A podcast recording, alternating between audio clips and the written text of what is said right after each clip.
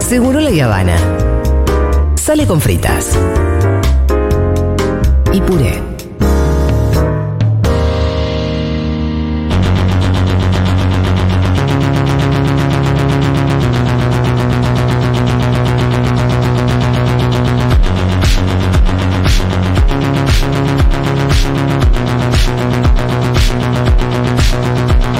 La música de Robin lo deja muy claro, es el momento de la risa más inconfundible de Futurock. Luca Fauno. No, que casi me hago mierda con la silla. Tremendo, hiciste un ¡Ah! tipo un inútil. ¿Qué pasó? Eh, hola, no, no sé, que quise levantar la silla y casi me desnuco. Eh, a veces soy un peligro para mí mismo. ¿Cómo están? Bueno, oficialmente ya en el aire. Eh, che, antes de arrancar quería contarles que, bueno, hoy, en este momento se está dando la marcha eh, por la reparación histórica para las travestis y trans adultas mayores. Quienes tengan dudas de qué es esto, la semana pasada, el miércoles pasado, tuvimos una charla con la activista travesti Marlene Guayar. Marlene Guayar nos dio nos compartió una lección de vida, la verdad, porque lo que decía ella, y, y parafraseo, les invito, como les decía recién, a escucharlo, es que lo que está reclamando no es un sueldo, no es un- una reparación solamente económica, no, la palabra no es sueldo, perdón, pero no es una reparación histórica, no es una pensión solamente, que además sabemos que será algo que será para parar la olla, que no, es- no estamos hablando de eh, algo que mueva el amperímetro del presupuesto nacional, porque cuántas travestis hay mayores de 45 años, entonces no solamente es eso, sino Bueno, que... está- eh, cualquiera estaría supera- superando la expectativa de vida. Claro, de- o sea, el promedio de vida de una persona travesti trans hoy en día es de 35 a 40 años. Entonces, eh, lo que se está exigiendo es una reparación además identitaria. Son personas que han sido eh, vulneradas durante la democracia, durante eh, el golpe de Estado también, durante la dictadura. Entonces, no estamos hablando solamente de una pensión, estamos hablando de que se reconozca la vejez trans y que, como decía Marlene, también que construyamos una vida mejor para las que vienen, para las que actualmente están. Entonces, escuchen por favor, hoy quienes puedan. Marica, Trova, Tarta, todas. Eh, vos también estás ahí en tu casa, estás cerca de Plaza de Mayo, de Congreso, estás de paso. Vamos a estar desde las 3 de la tarde, se marcha hacia Plaza Congreso. En Plaza Congreso además va a haber un festival donde cantará la tía Marilú, donde estarán los eh, tambores, donde estará también la house, una house de ballroom, la house de Exilia, que es una house de pibas travestis y trans que lo están dando todo, la Molly, la Quilla, todas las compas de la House of Exilia y este evento lo conduce mi mami, Lauren Tropicalia. Vamos. Así que ahí estaremos. Y también quería agradecer algo no menor, que es a toda la ayuda de esta comunidad, a toda la gente que la semana pasada, cuando Marlene eh, pidió colaboración, quien podía arrimar algo de guita para, que, para el sonido y para todo lo que se va a hacer hoy, toda esta comunidad Futurock ayudó y aportó.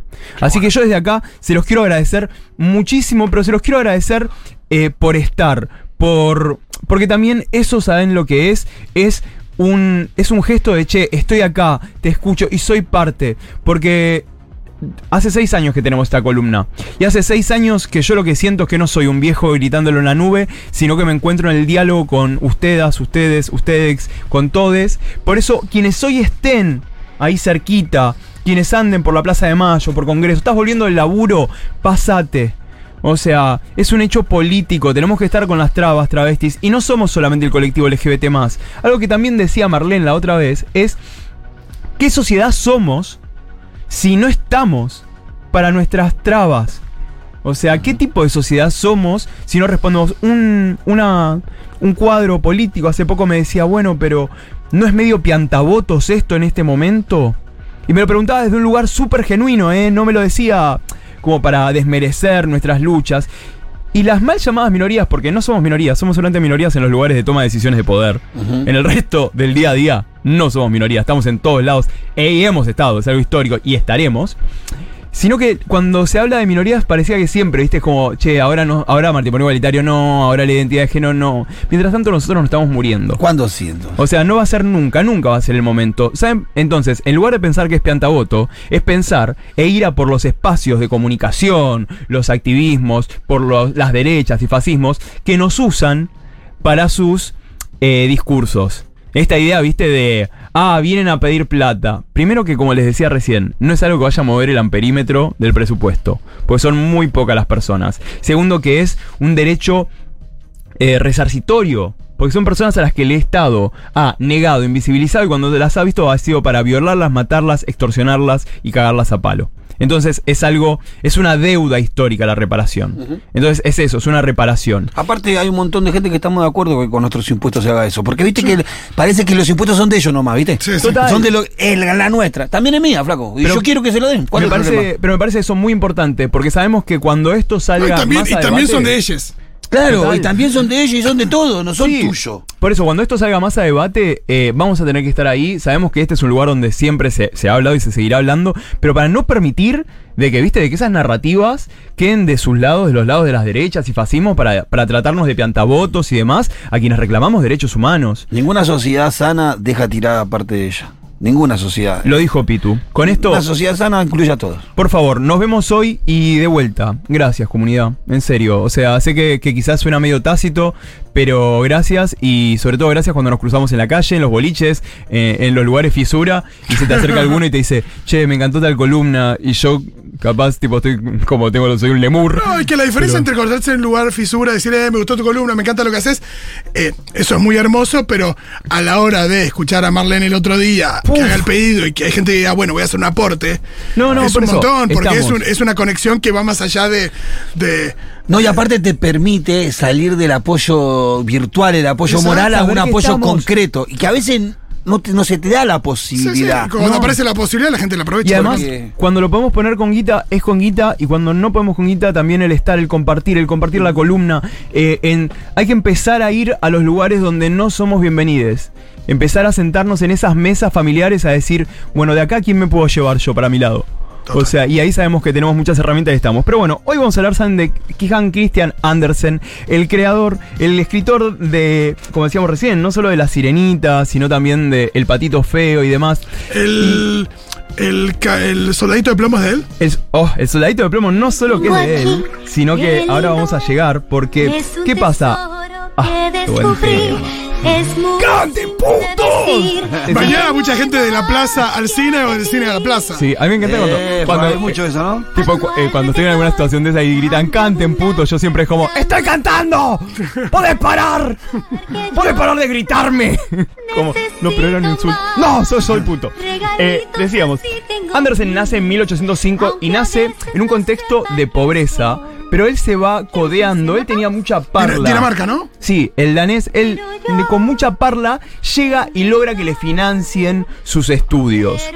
¿Por qué marco esto? Porque todo lo que hace Christian Andersen es todo basado en su propia vida, es biográfico. Cuando leemos descripciones de su apariencia física, la gente era muy cruel, narigón, que los brazos largos, que no sé, como lo trataban muy mal. El patito feo. De ahí nace su idea esta de el patito feo, el que era feo por la mirada social. Y también para Andersen los cuentos van a ser el lugar donde él se redime, donde él construye su narrativa distinta a esa realidad quizás tan tangible. De hecho, se lo ha tratado siempre como de eh, casto, puro. No, no cogía porque no le daban bola. O sea, dejemos de romantizar, viste, esta idea de, no, bueno... era una cuestión de castidad, era. No, era- él estaba como por fuera. No, no, o sea, había como miradas. Primero, la homofobia. eh, él, si bien tuvo vínculos, o al menos tuvo estos acercamientos románticos con mujeres y con hombres, eh, imagínate lo que era si tirar onda hoy cuesta. O sea, un WhatsApp y no te lo respondo. Si te mando una carta, O si te tengo que te encarar. llega, la lees, me respondes, no. Anda la puta. O sea, pasé dos meses acá. No, era mucho O sea, tiempo de pedo. Claro, entonces, lo que pasaba, otro cuento, por ejemplo, no sé si se acuerdan, La princesa y el guisante, este que era, que para encontrar a la princesa, tenían, ponían a distintas doncellas a dormir sobre 20 colchones, y la que había dormido, y le ponían un- una lenteja abajo de los colchones. Y la que había dormido mal, la que había, se había levantado, todas dormían bárbaro, como no espectacular, nunca había dormido sobre algo tan lindo. La única que dice, no, me desperté con mucho dolor, no sé, como que la cama era la que tenía la sensibilidad real. Y tiene que ver con esta idea de él, ¿no? Él nacido hijo de un zapatero, nacido en la pobreza, siempre con esta idea de esperando ser encontrado, ¿no? De siempre eh, que la realeza se dé cuenta que, que no importaba dónde había nacido él, que lo importante era que, que él era alguien de la realeza, pero no solo de la realeza, sino que era alguien importante. Mucha Eh, tristeza también en sus. Por En eso, su relato eh, está el de la niña de, la- de los fósforos, ¿es de él también o no? La niña de los fósforos. Uf. De hecho, la, eh, ¿vos sabés cómo es la historia real de la sirenita, Pitu? Como la sirenita, el cuento de Andersen, ella se enamora, o sea, va a la superficie, rescata a un príncipe que está ahogando, lo salva, y el príncipe se piensa que lo salvó otra. Entonces ella, para volver, va y le entrega su voz a la bruja, y cuando ella le dice, bueno, pero yo te voy a dar piernas, pero cada vez que camines vas a sentir como mil cuchillas en cada pie. Y ella no importa, ella va y camina. De hecho, el príncipe lo que le gusta es cómo ella baila. Y ella baila para el príncipe. Claro. Y lo que le dice, a pesar de todo el dolor. O sea, esta idea de voy a bailar aunque me duela para que vos estés contento. Y le dice la, re- la bruja, si vos no lográs que él te dé un beso de amor, ya la la la la la, ¿qué pasó? bueno, perdón. Eh, vos vas a convertirte en espuma de mar. ¿Qué pasa? El príncipe se termina casando con la mujer que él piensa que la salvó, cuando en realidad la que había salvado al príncipe era la sirenita. ¿Qué, qué pasa en la historia de Andersen? En el cuento aparecen las hermanas sirenas. Con el puñal, con el. Claro, Sí, sí. rapadas y le dicen, le dimos nuestro cabello a la bruja. Toma esta cuchilla, este puñal. Se lo tenés que clavar al príncipe y cuando su sangre toque tus piernas, te convertirás nuevamente en sirena. Y ella está tan enamorada que prefiere convertirse en espuma de mar. Y termina muriendo. ¿Qué pasa? Hay un plot twist que es que con los años que después se hizo una continuación de que es de que ella fue tan buena, de que ella por amor fue un ser tan del bien que eh, se termina convirtiendo en un espíritu del viento y la espuma y por siempre vivirá haciendo el bien. O sea, igual yo quería culiar.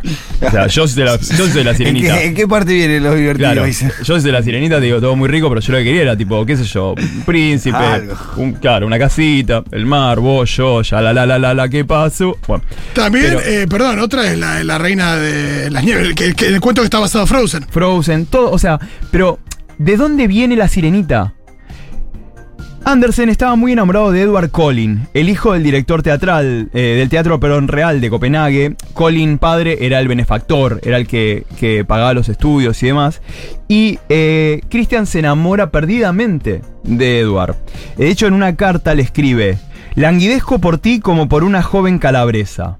Mis sentimientos por ti son como los de una mujer. La feminidad de mi naturaleza y nuestra amistad deben permanecer en secreto. Este permanecer en secreto, ¿qué es? No tener voz. ¿Qué le da la sirenita a la bruja para poder quedarse, para poder ir a verle? Su voz. Entienden que Andersen todo el tiempo lo que le pasaba lo trasladaba a cuentos. Él no podía decir, estoy enamorado de, de vos, Edward, abiertamente. Entonces era un amor sin voz. A ver, eh, si bien Edward jamás lo correspondió, de hecho decía, no me encontré capaz de responder a su amor, y eso causó al escritor mucho sufrimiento, dicen que también se perdieron muchas cartas. De, de entre ellos dos. Que cuando fallece Andersen le dicen eh, la, la familia, le, sobrines y demás, le muestran a la familia Colin las cartas y algunas no aparecieron. Entonces nunca vamos a saber Claro. del todo. Hay una parte tablada ahí. total, pero lo que buscaba, eh, lo que siempre buscó con estos personajes mitológicos, hay, hay una lectura que podemos tener de Andersen, era que de repente el amor te dé la humanidad. ¿Entendés? Como. El amor una- humaniza. Una, sirena que se convierta en humana. Viste, como estos personajes mitológicos que a través del amor serán humanos. Esta idea de él de denme amor. Porque él era, al final del día, lo que pedía a, a gritos era eso. Eh, Edward también por ejemplo, tuvo otros amores no correspondidos que se convirtieron en, historias. Estaba muy enamorado de la soprano Jenny Lind eh, y le escribe el cuento El Ruiseñor. De hecho, llega a punto tal que a la cantante esta la empezaron a conocer como el Ruiseñor sueco por la idea de este cuento. Y ella en 1844 que le escribe Adiós. Que Dios proteja a mi hermano. Es el sincero deseo de su afectuosa hermana, Jenny. O sea, como explicándole, mi amor hacia vos es es una hermandad. O sea, eh, entendemos que siempre pasaba eso, él iba quedando relegado a ese, a ese lugar. Eh, en el año... ¿Pero algún amor, eh, tuvo algún amor correspondido y Sí. concretado? Sí, el bailarín, muchísimo. el bailarín Harald Scharf.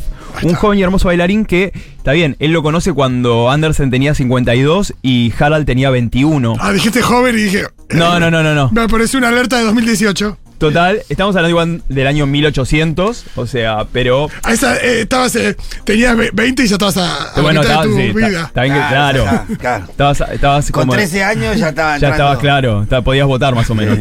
Eh, si no era porque era un sistema feudal. Eh, se conocen y si bien en 1862 lo que cuenta en sus memorias Andersen es que, eh, que él comenzó como con su periodo erótico, Me gusta. lo denomina. Eh, Pero, eh, ¿en cuentos de hadas o no? Porque no, no, no. Él, junto, a, junto a Sharp tuvieron como. Él decía que le producía alegría, cierta realización sexual y su eventual final le llevó a la soledad. O sea, cuando Ah, pero nunca en su obra, perdón. Ese erotismo ¿Sabes en dónde.? se puede percibir, pero nunca está concreto No, en su obra. pero hay algo muy fuerte, muy simbólico, que es un hecho que a mí me. leyendo la historia de Andersen. Andersen, eh, en el año 71, compuso un ballet basado en su cuento. Se, se- se hizo un ballet basado en un cuento de Andersen, El Soldadito de Plomo. ¿Y quién lo baila? Este. Sharp.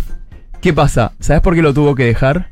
Se quebró la rodilla. No. ¿Se acuerdan que, el, el so- que al soldadito, soldadito, claro, al soldadito de plomo le faltaba una pierna, como tenía una, o sea, le faltaba una pierna, pero esta idea de una pierna menos, no, no, no, como esa idea, viste, de, pero bueno, ¿qué pasó? Con los años se, se alejaron, pero así, historias no correspondidas ha tenido un montón Andersen, con otra, con otra chica también, pero que estaba casada, entonces ella le decía, secuéstrame. Y él era como, no, perdón, como siempre atravesado por esa tristeza. Y él, sin embargo, todo eso lo fue convirtiendo en, en estos. En estos cuentos que hoy en día. Lo que pasa, por ejemplo, con Andersen es que son cuentos originales. Eh, ¿A quién le estoy tirando shade con esto?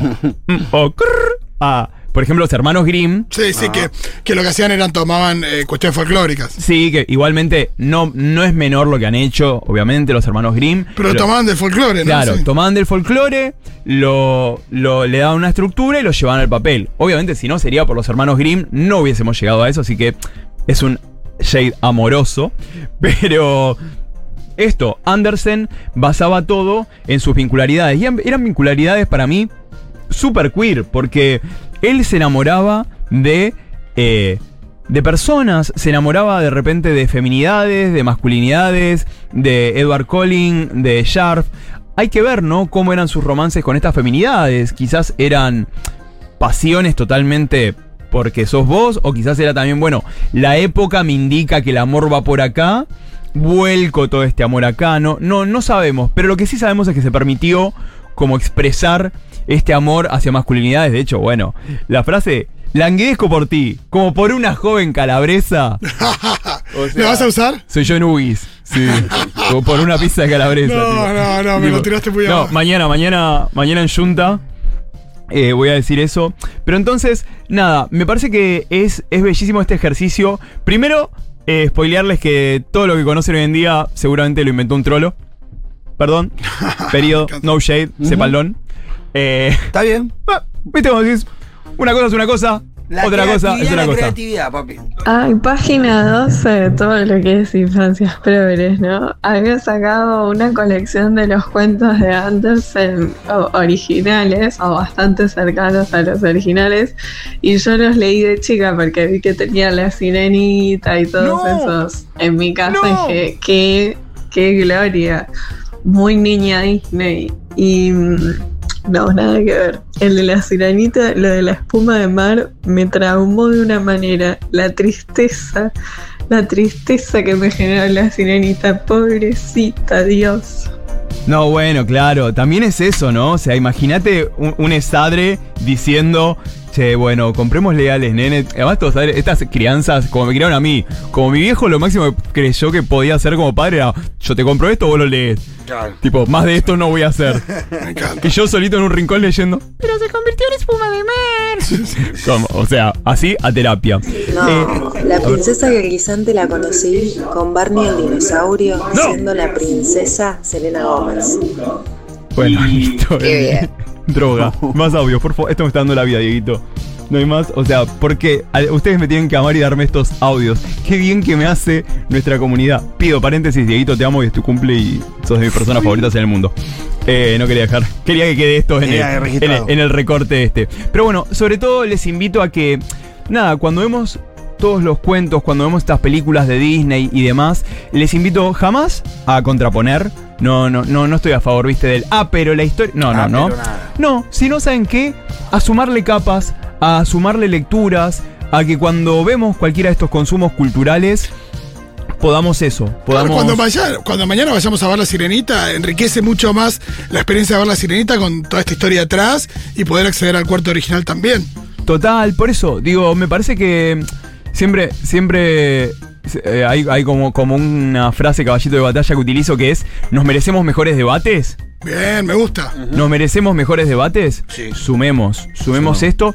Y también entendamos que contar lo de Christian Andersen, hacer las lecturas queer que hacemos en esta columna sobre las demás, es eh, no es para contraponer ni es para negar nada, sino saben que es para sumar y para recordar de que si bien la historia se nos ha contado desde un lado eh, heteronormado y desde un lado paqui, la historia, Se construyó todo, queer también. se ha construido de manera queer. Entonces, ampliemos esa mirada, permitámoslo, porque eso va a ser lo que después nos ayude a encontrarnos en todos lados. Clarísimo. Vamos. Muchísimas gracias, Fonny. Te quedas un ratito más. Sí, obvio. Enseguida venimos con mis recomendaciones y después queda el lado B o Evil Side of Un Mundo de Sensaciones.